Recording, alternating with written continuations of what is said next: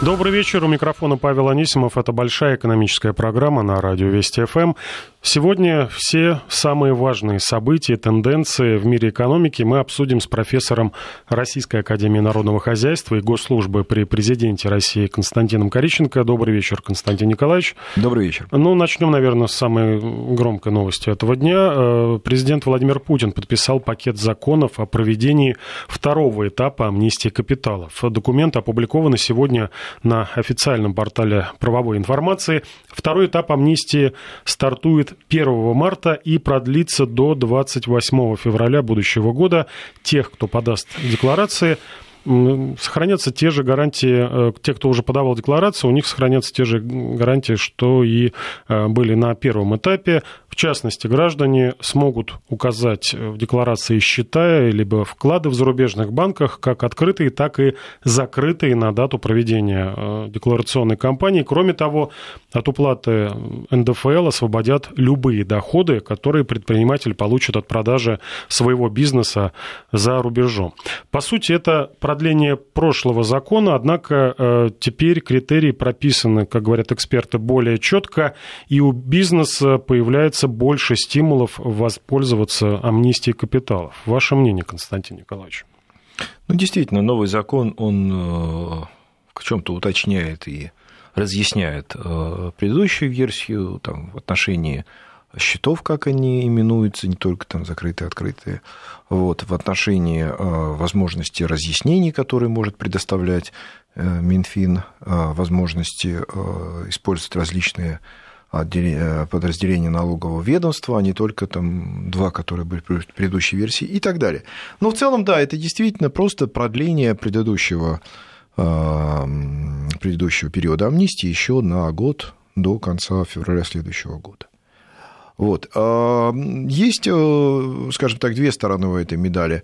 А, одна сторона, скажем, светлая заключается в том, что во-первых, надо возвращать или там целесообразно возвращать активы в России, потому что а, средства многих российских бизнесменов, находящиеся за границей, находятся под там, различного рода давлением, ограничением и прочие, так сказать, э, неприятные, да, неприятные, так сказать, э, ситуации, которые возникают. Вот, с другой стороны, мы пока э, не видим, чтобы вот процесс возврата капитала был, что называется, таким масштабным. А, и тут надо задуматься о том, а что же это может препятствовать. Вроде бы законопроект очень хороший, закон, точнее, уже очень хороший, и там в нем все ясно и понятно. Значит, есть что-то другое, что сдерживает. Вот. И что-то другое – это на самом деле, на самом деле информация.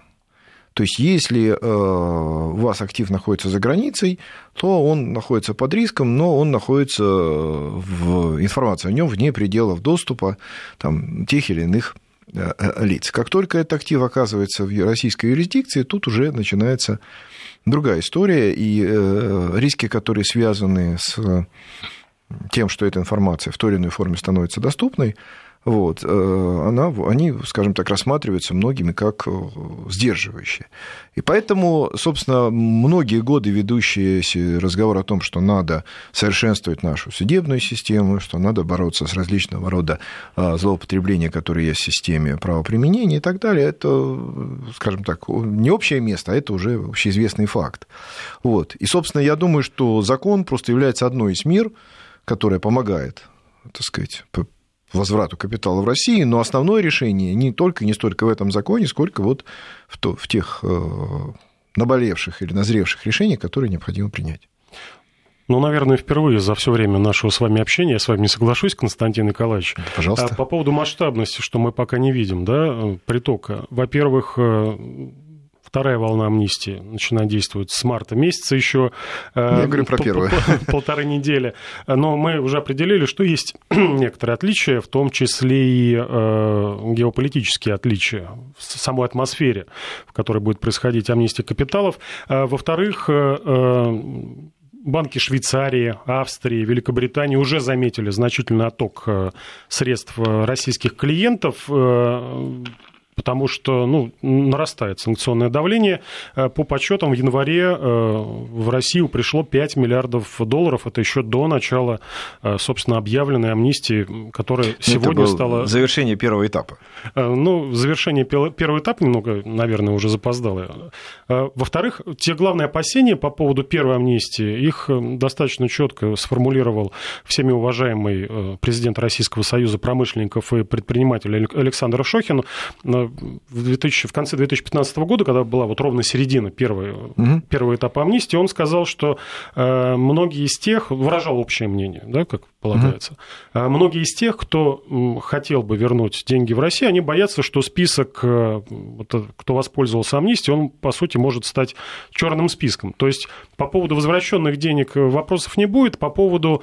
Там, будущего этих активов будут... Не будущего, по другим статьям могут там привлечь ту или иную компанию, того или иного предпринимателя, но прошло уже полтора года с завершения первого этапа амнистии, и на моей памяти нет прецедентов, чтобы те, кто вернул их, было действительно немного, кто воспользовался первым предложением, э, не было прецедентов, чтобы кого-то, ну, это бы же наверняка было бы раздуто, да, э, либеральными СМИ, кого-то стали, как говорят, прессовать за то, что он вернул деньги в а, Россию. Нет, ну я это, конечно, не имел в виду. Да.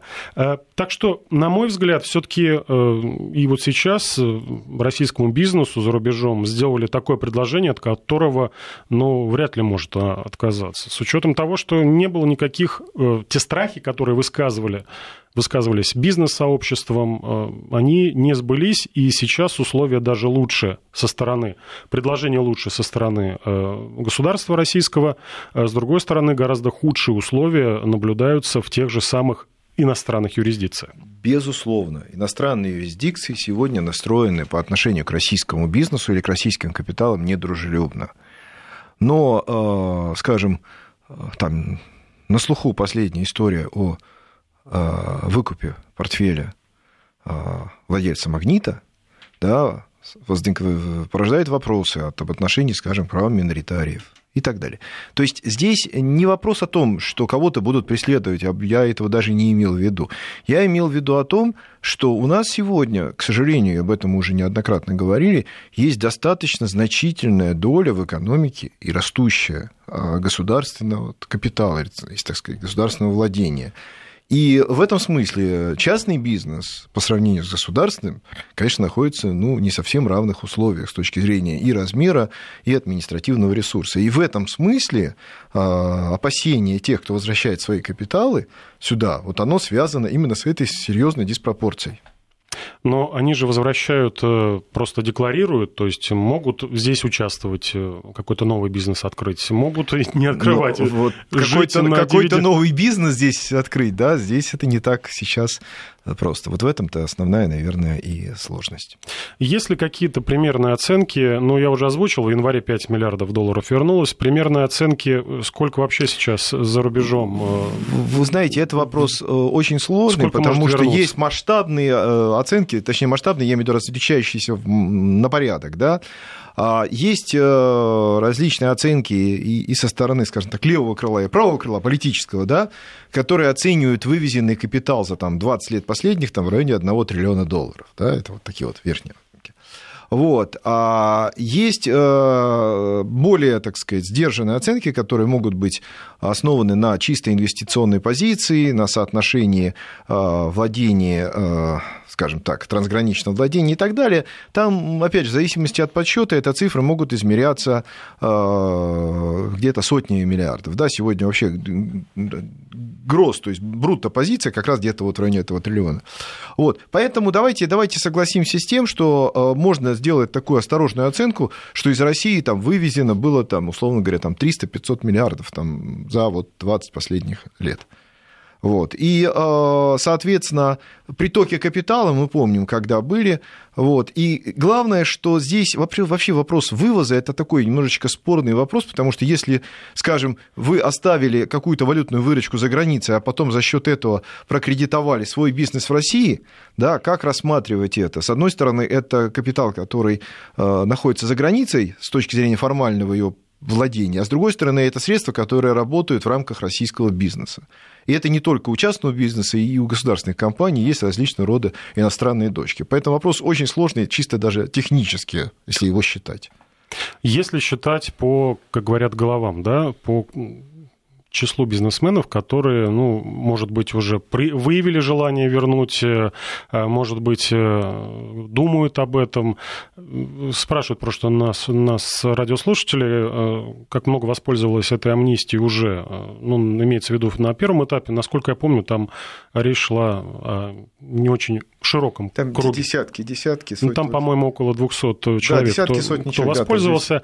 В этот раз, во второй этап амнистии, на мой взгляд, все-таки это будет э, цифра на порядок больше, если учесть, что совсем недавно наш крупнейший коммерческий банк э, попросил у ЦБ исключить, по-моему, 1200, 1200 э, клиентов из так называемых черных ну, списков, как я понял, для того, чтобы им проще было в том числе вернуть э, деньги, перевести деньги на российские счета. Нет, это все-таки, мне кажется, разные истории. Вот. Э, те, кто попали в черные списки, это скорее такой малый и средний бизнес или вообще физические лица, которые так или иначе проводили операции, которые банку показались подозрительными.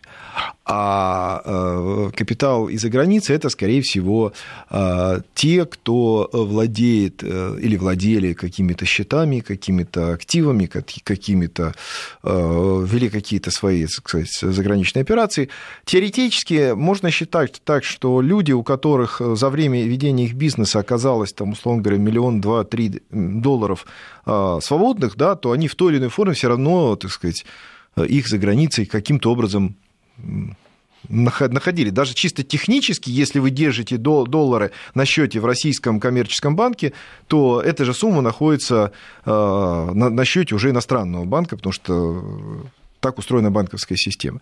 Еще раз говорю, здесь достаточно сложно об этом э, рассуждать, но я думаю, что, условно говоря, э, люди, которые так или иначе когда-то открывали иностранные счета, наверное, измеряются, если не сотнями тысяч, ну, может быть, там, миллионом, не больше.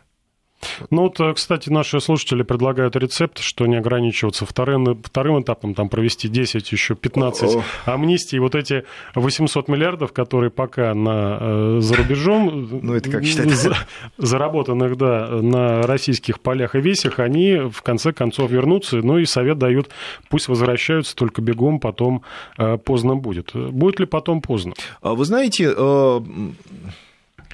тут есть два соображения. Соображение первое. А, с точки зрения макроэкономических показателей можно сколько угодно твердить о санкциях, сколько угодно твердить о замедлении роста. С точки зрения макроэкономики российская экономика находится в весьма привлекательном э, виде, особенно э, так называемый долговой рынок. Поэтому сегодня, недаром же американцы решили под э, так сказать, красивым предлогом отказаться от санкций против российских УФЗ. Вот. А, поэтому сегодня просто привлекательно вкладывать, и недаром же идет разговор о выпуске специальных евробандов. Т -т -т. На самом деле тоже означает, что деньги в российские долги хотят вложить все, и наши, и не наши. А вот второй момент – это то, что сегодня вообще в целом на Западе история с сбором информации о клиентах, о владельцах, о владельцах счетов, о налоговых обязательствах, выставление налоговых счетов не по основанию бизнеса, а по основанию, как, как во Франции мы видим, что вы живете на, на, примерно вот так, поэтому посчитали ваш доход, отсюда вы должны заплатить некоторый налог. Вне зависимости... справедливо. Ну, на самом деле, да, но, извините, все таки доход есть доход, а образ жизни есть образ жизни. Смешивать я не, не, не стал бы. И э, подход к тому, что в некоторых странах, начиная от того же Кипра и сейчас в других странах, э, предлагается вообще спасать банки за счет средств вкладчиков, да, и так далее, и так далее. То есть, на самом деле, просто чисто технически держать деньги в западной финансовой системе достаточно рискованно сейчас. Поэтому я думаю, что российский рынок, российская экономика увы, а может быть и кто-то скажет не увы, в значительной степени связанная с государственным капиталом, она достаточно выглядит привлекательно. Речь идет в амнистии, там три подписано закона, в том числе и про закрытие, не, будет, не нужно будет платить налог на доход физлиц от продажи компании за рубежом, какого-то бизнеса за рубежом. Mm-hmm. Здесь больше подразумеваются какие-то офшорные компании, которые, да. ну, де юра они там, а де-факто они Речь работают идет здесь. просто о спрямлении вот этих вот юридических э, конструкций, которые строились еще в 90-е годы, э, еще до того, как была налажена система обмена налоговой информацией, от того, как стали запрещать э, номерные счета, стали, так сказать, утечек, утечек различного рода офшорных счетов и тому подобное. И, собственно, многие построили эту систему давно, и сейчас они, может быть, и хотели бы избавиться, а технически это было сложно и дорого. А вот этот закон позволяет это сделать более там, комфортно. А, вы упомянули о деньгах, э, что деньги в российские долги хотят все вложить, э, в том числе, но посмотрел статистику, не все хотят вложить, э, касается населения, в а, облигации а, это другая федерального, федерального займа. Да, это наша вторая тема. Пообещал Дмитрий Анатольевич Медведев э, бизнесу дешевые деньги, э, в том числе, э, ну, понятно, да, что одними бюджетными деньгами экономику не простимулируешь, нужно подключать частный капитал. Об этом заявил премьер-министр, выступая на Сочинском экономическом форуме. И среди инструментов для развития рынка финансирования в России Дмитрий Анатольевич назвал выпуск облигаций федерального займа для народа. Причем не просто выпуск, они выпускаются с прошлого года, но и резко нарастить нужно выпуск вот этих ОФЗН, так называемых, угу. почти в три раза, до 100 э, миллиардов э, рублей. Было очень много, скажем так, вопросительных знаков э, в глазах некоторых экспертов, поскольку у нас три уже транша было выпущено, один разошелся, очень быстро разошелся, там буквально за э, несколько недель транш по 15 миллиардов каждый. Э, второй продавался в течение трех месяцев, третий транш, который был выпущен в начале сентября прошлого года, вот на сегодня реализовано всего две трети.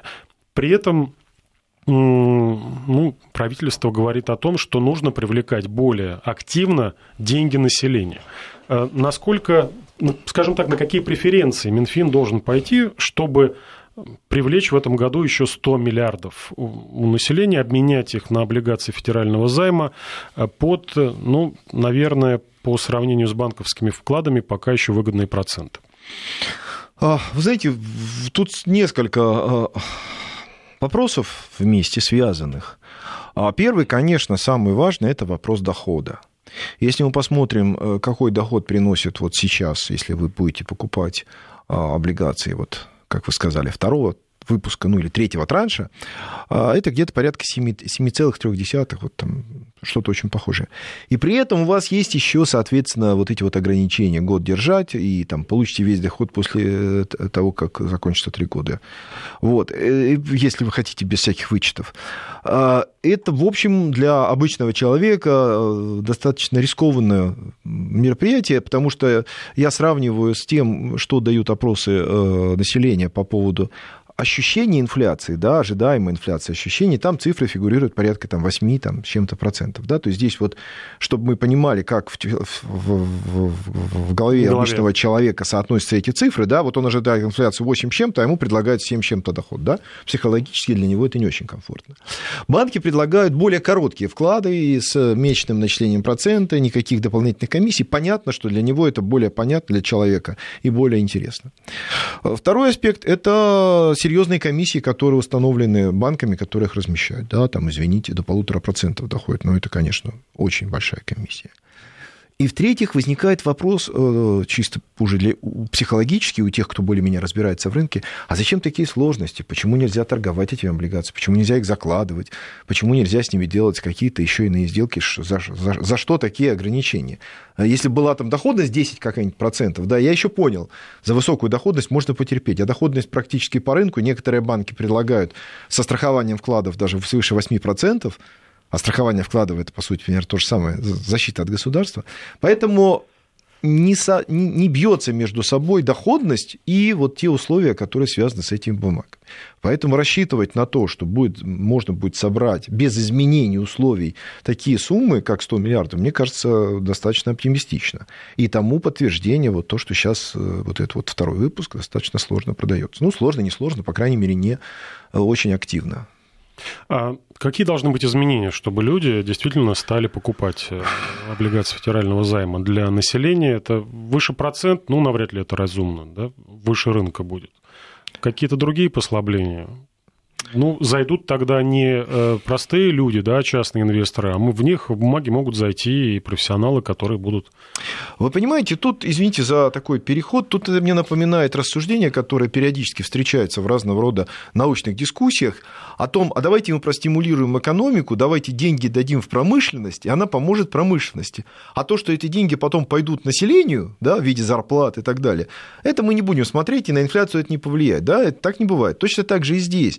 На самом деле выстроить взаимоотношения между населением и государством можно только через систему различного рода сберегательных облигаций, коими является пример ОФЗ-Н. Но никто нигде, ни в какой стране не смог придумать ничего, кроме как два дополнительных э, стимула. Первое – высокая ставка, и второе – налоговая льгота. Вот больше ничего за время существования этих облигаций не было придумано. Поэтому, если что-то строить или там перестраивать, то только вот в этом направлении, с моей точки зрения. По поводу строить и перестраивать, а на что идут деньги, вырученные от э, продажи облигаций федерального займа? А населения? здесь еще более интересный вопрос. Эти деньги идут на покрытие дефицита бюджета. И возникает вопрос, когда у нас э, цена на нефть свыше 65 э, долларов за баррель, когда у нас январский бюджет выполняется с профицитом, когда мы планируем, что, может быть, конец 2019 года, э, прошу прощения, 2018 года, конечно, а, будет бездефицитным, да, нужно ли нам заимствовать сегодня деньги, неважно, у населения или у банков, или у других компаний, по таким, в общем-то, высоким ставкам?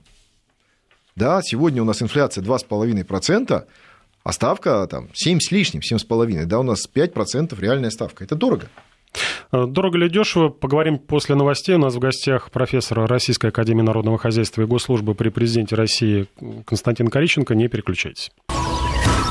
Продолжаем большой экономический час. В студии Павел Анисимов и профессор Российской Академии Народного Хозяйства и Госслужбы при президенте России Константин Кориченко. Еще э, пару слов об облигациях э, федерального займа для населения, которые население э, почему-то до сих пор привкус, денежный привкус этих облигаций не распробовало. Герман Греф, когда услышал цифру, что в этом году нужно продать на 100 миллиардов ОФЗНов, сказал, что это может вызвать отток капиталов, поскольку сумма большая.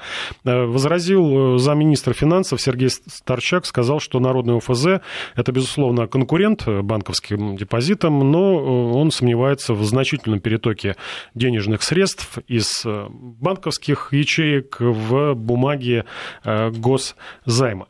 Тут возникает вопрос, да, что у населения, в принципе, много денег, но каким образом, как их можно вытащить из кубышек, э, хотя бы, ну, вложив те же ОФЗН для того, э, пусть даже покрывают они дефицит э, нашего государственного бюджета?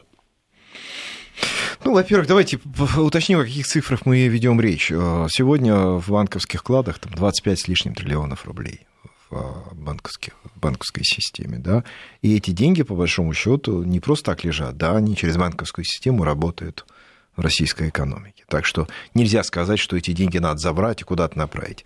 Во-вторых, если их направлять в бюджет, то это означает, что сегодня частные или там квазичастные банки финансируют что-то или какой-то проект, а будет финансировать государство из бюджета. Хотим ли мы этого? Ну, вопрос остается открытым.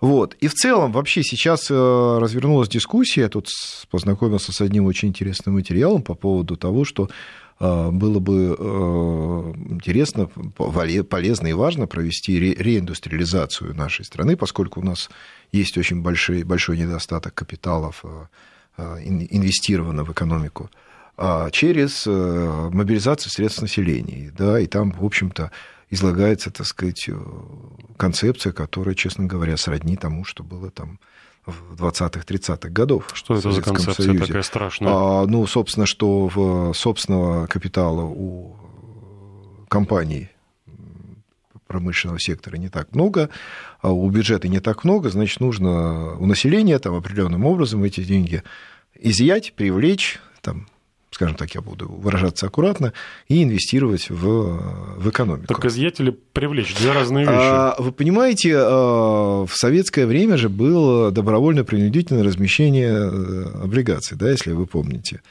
вот, которая продолжалась там несколько раз, да, и с одной стороны это было привлечение, с другой стороны это может технически подразумевать изъятие. Мне кажется, вообще сама по себе постановка вопроса, что граждане, что население обязано там, свои сбережения нести, инвестировать, там, пускай даже в великолепные важные стройки, там, БАМ или там, не знаю, поворот рек на, на, на, на Ледовитый океан или куда-то еще, прошу прощения, наоборот, на юг. Угу. Вот. А, ну, это как-то все таки мне кажется, из прошлого. И когда вот читаешь, что там такие документы, в общем-то, в исполнении достаточно серьезных академических институтов, это звучит, конечно, немножечко Но это не пугающе. государственная позиция. Нет, это не государственная позиция, но это был доклад, который, в общем, был, так сказать, достаточно серьезным. А, образом представлен. Поэтому я к чему это все веду? Что у нас есть действительно задача а, повышения роста экономики. У нас действительно мы знаем, что а, рост экономики связан с инвестированием. И надо понимать, откуда эти инвестиции придут, откуда эти средства придут но надо крайне аккуратно э, относиться к тому, э, каким образом эти инвестиции создавать, да, не, спаси Боже, не заставлять, не отбирать и не направлять чего-то куда-то только потому, что такое решение э, принято, а создавать экономические стимулы, чтобы было выгодно направлять средства туда, в те проекты, которые будут приносить хорошую отдачу и которые будут в том числе интересны тем, кто эти деньги инвестирует.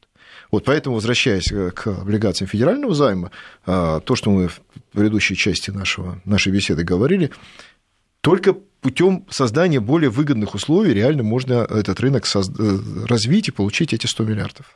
Слушатель наш пишет, э, все равно на инвестиции правительство покупает трежерис, восклицательный знак. Нет, Действительно... это совершенно не, не рациональное и не точное утверждение. Во-первых, облигации Просто, видимо, человек знаком со статистикой, которую недавно озвучил американский Минфин. Россия якобы скупает гособлигации США с рекордной за 7 лет скоростью. Э, инвестиции в госдолг уже превышают 102 миллиарда долларов. И э, вот у слушателей, в частности, наверное, конкретного слушателя, э, наверное, какое-то непонимание, да, зачем да торговать э, своим э, госдолгом, предлагая ценные бумаги на внутреннем рынке, в том числе для населения, и э, при этом давать Америке в долг там, под 2% годовых, а у населения занимать под 8% годовых. Давайте по порядку. Первое – это ставки, которые рублях, то ставки, которые в долларах. Ставка Центрального банка 7,5, ставка ФРС 1%. Да, разница примерно такая же. Поэтому с точки зрения рыночной разницы или там, рыночных э, ставок это примерно одно и то же. Я имею в виду не, равная величина, а сопоставимое значение. А, во-вторых, мы держим наши средства на счетах а, и в ценных бумагах, выраженных в долларах, выраженных в евро, выраженных э, в том числе в юанях и так далее, для того, чтобы прежде всего обеспечить защиту нашей экономики в тех случаях и когда а, мы не сможем, а, что называется, свободно или там будем каким-то образом ограничены в части приобретения необходимых товаров, материалов, оборудования и так далее.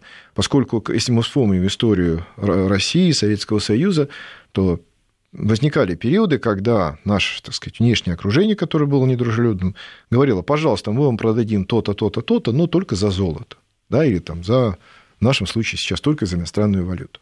Поэтому наличие необходимого размера иностранной валюты, вот этот вот безопасный уровень был обозначен где-то года два назад э, в словах Центрального банка, где-то порядка 500 миллиардов долларов в эквиваленте.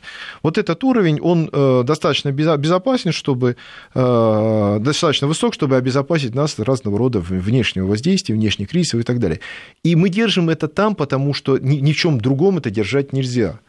Потому что даже если все это держать в золоте, во-первых, такого золота столько не хватит, во-вторых, золото нельзя будет продать. Золото значительно менее ликвидно, чем той же евро или доллары. Поэтому это вопрос безопасности. Рассматривать его только лишь через какие-то, так сказать, арифметические выкладки совершенно нерационально. О безопасности только информационные будут э, завтра говорить на парламентских слушаниях в Госдуме. Там обсудят вопросы цифровой экономики. И вопросов много, в том числе у меня лично. Но приглашены э, первые лица правительства. Э, глава Центробанка приглашена на эту дискуссию. Э, что будут обсуждать? Э, ну, электронное взаимодействие бизнеса и государства. Понятно, да, что нужно налаживать эту сторону. Новые технологические решения, которые повысят доступность финансовых услуг. Технологии идентификации. Сегодня, кстати, была достаточно примечательная э, презентация биологической идентификации граждан. Которые биометрической. Зараб... Биометрическая, да. Биометрическая. Ну, да, да, да, да, нормально. Будут... С 1 июля, кстати, можно будет в банк даже не ходить ходить, если... Нет, надо, будет, открыть... надо будет сходить. Один раз да. сфотографироваться, там какой-то голос спеть свой, песню. спеть песню, чтобы по телефону могли определить, тот человек или нет. Зато можно будет потом и депозит открыть э, совершенно не тратя время на поход в банк. В дальнейшем говорят, что и ипотечный кредит можно будет получить. Ну, есть плюсы, есть, возможно, и какие-то риски в связи с этим. Но так или иначе, вот всерьез, да, действительно, мы занялись, э, законодатели, э, исполнительная власть, все-таки определиться, что такое цифровая экономика и как в России э, в этой цифровой экономике будет работать. На ваш взгляд, что это?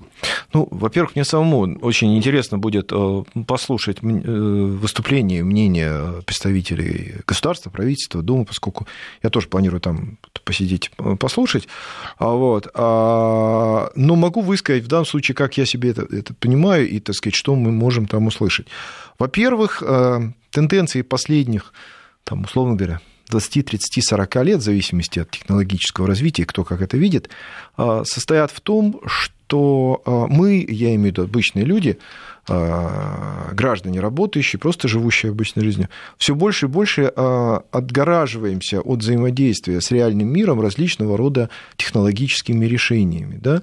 А сегодня очень многое, что раньше делалось руками и физически, там, условно говоря, в поле, за станком, я не знаю, еще где-то, сейчас делают различного рода устройства, можно даже говорить роботы, и э, человек превращается в основном в лицо управляющее этим. Вот. И, собственно, вот это управление, оно реализуется через различного рода клавиатуры, кнопки, виртуальную реальность и так далее. И, собственно, в этом прежде всего происходит цифровизация, в том, что мы начинаем взаимодействовать не с реальным миром, а его цифровым, его компьютерным отражением. Но это же есть и опасность того, например, прошел человек э, биометрическую идентификацию, и каким-то образом украли его данные и взяли на него, на его имя выписали ипотечный кредит. Вы абсолютно правы, но, собственно, вот это вопрос уже к разработчикам технологий. Как сделать так, чтобы нельзя было представить э, голографическую картинку лица вместо лица Голос и запись голоса вместо... Да, это вот вопросы уже соответствующей безопасности, и в том числе, если мы идем в части э, там, криптовалютной и так далее, вопросы криптографии. Но это такая сложная тема, видимо, о ней надо чуть более подробно поговорить. Сейчас мы уходим на новости. У нас в гостях экономист э, Константин Корищенко. Не переключайтесь. Продолжаем большой экономический час. В студии у нас профессор Российской Академии Народного Хозяйства и Госслужбы при президенте России Константин Кориченко. В продолжении цифровой экономики э, напоминают нам слушатели, что депозиты сейчас можно открыть без похода в банк, да и кредит оформить, но это все в рамках, насколько я знаю, одного банка. А э, система биометрической идентификации будет действовать глобально. То есть в любой банк приходишь, банк, правда, при этом заплатит 200 э, рублей э, за вот использование такой услуги для сверки. Действительно, это тот клиент, которого голос похож, либо не тот. Да, вообще система э, создана де-факто и будет там имплементирована летом этого года, которая позволит централизованно хранить информацию о физических лицах, э, все то, что мы, там, паспорт, СНИЛС и так далее, а отдельно в другой базе данных информацию там, голосе, изображении, там, возможно, отпечатках и так далее. Эти две базы будут э, разделены для того, чтобы избежать там, некорректного использования, но, тем не менее, мы понимаем, что в течение какого-то ближайшего времени все мы, окажемся, так сказать, владельцами некой, так сказать, цифровой копии самих себя. В виде тех данных, которые у нас есть. Вот. И здесь надо понимать, э, что мы, собственно, с этим можем делать. Да, история с банками – это, так сказать, первый эксперимент. Э, вот у меня есть э, там знакомый молодой человек, который, мы с ним как-то обсуждали вопрос, что мы делаем в пробках. Я говорю, я звоню друзьям или там своим, так сказать, коллегам, мы с ним решаем какие-то вопросы по телефону.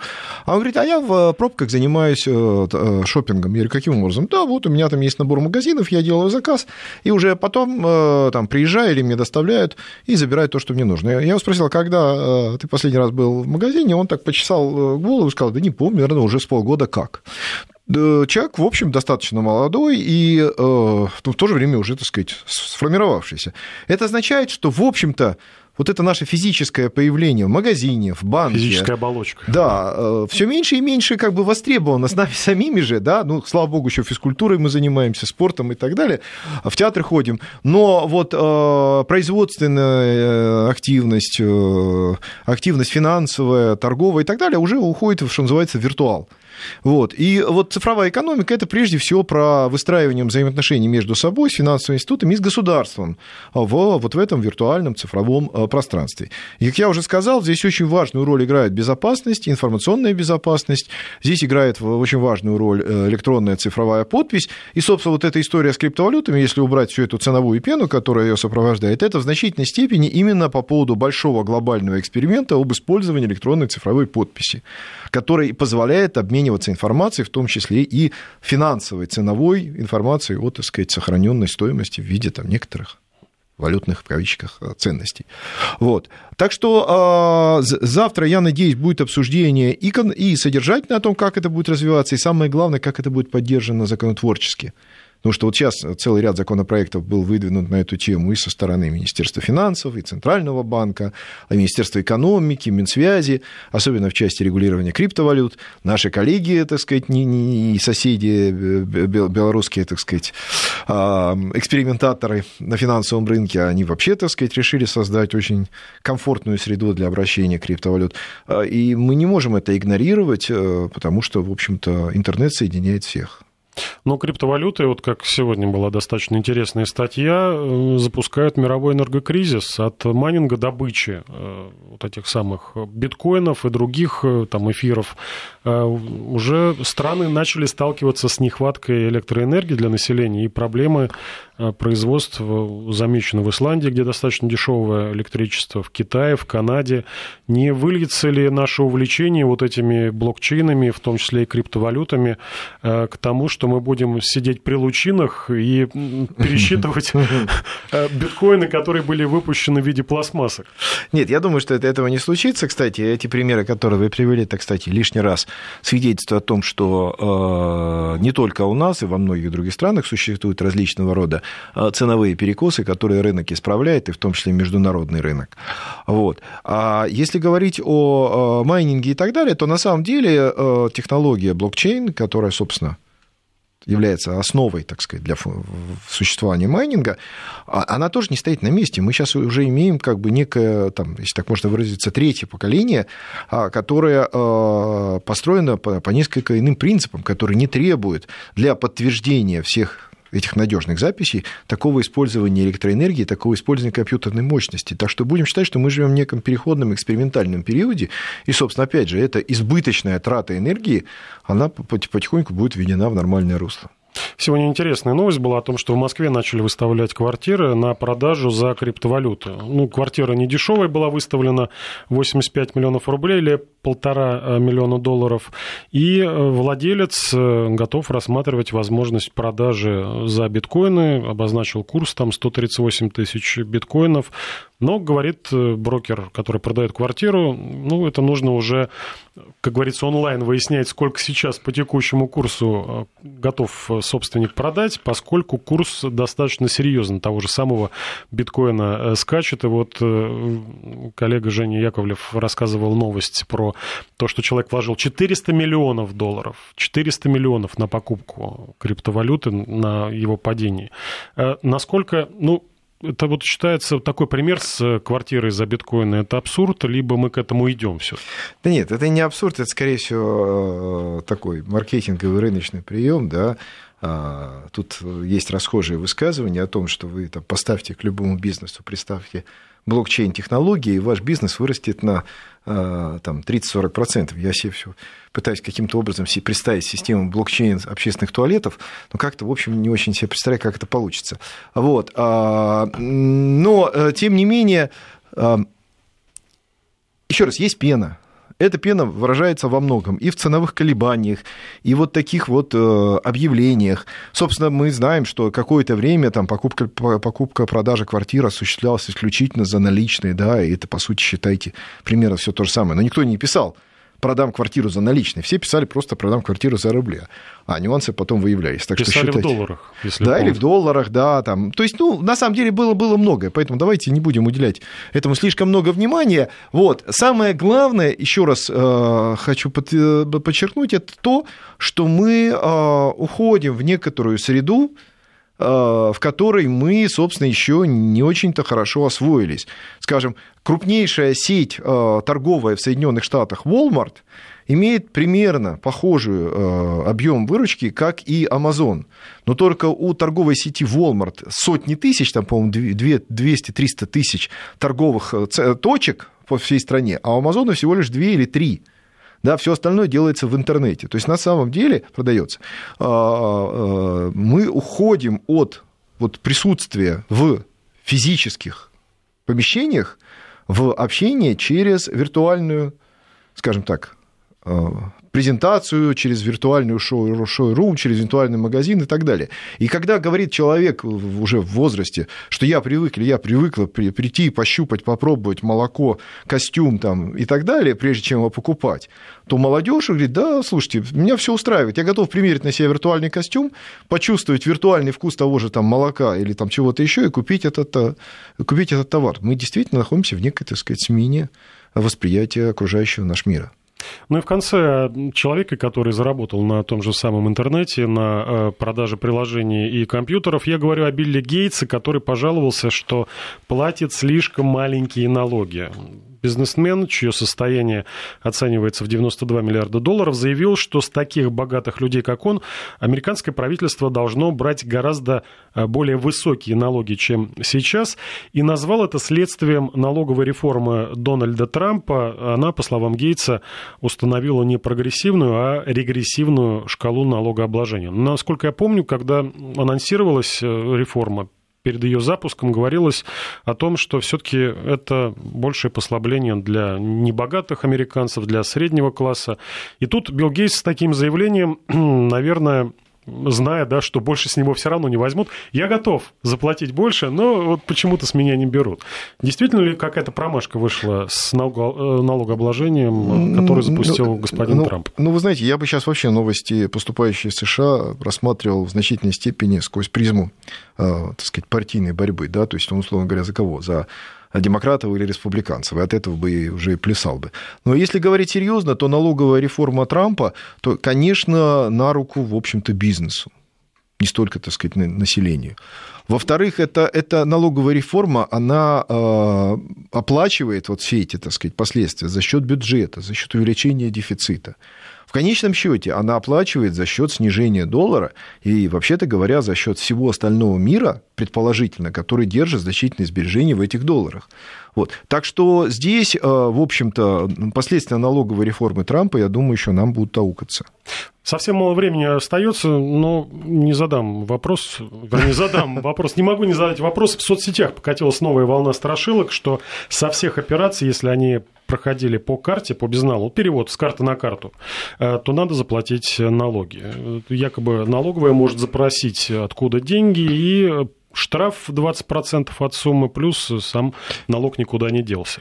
Вы знаете, я специально э, тут в разговоре, обсуждая именно эту тему, залез в интернет и посмотрел, э, что на эту тему пишут. А вы знаете, удивительным образом эта история повторяется каждый год, когда наступает пери- ну, период да, сдачи, сдачи налоговой да. декларации. Так что у меня есть такое подозрение, что это такой маркетинговый прием, чтобы сдавали налоговые декларации, шучу. А если говорить серьезно, то на самом деле здесь нет э, никакого э, обязательства и только если это доход, и если этот доход, который получит лицо, которое получит деньги, будет доказан, тогда, скорее всего, будет оплачен налог. Читайте налоговый кодекс, Конечно. ваши переводы, вашим переводам ничто не угрожает. Да. Благодарю Константин Николаевич. Напомню, у нас в гостях был профессор Российской Академии Народного Хозяйства и Госслужбы при президенте России Константин Кориченко. Всего доброго, до свидания.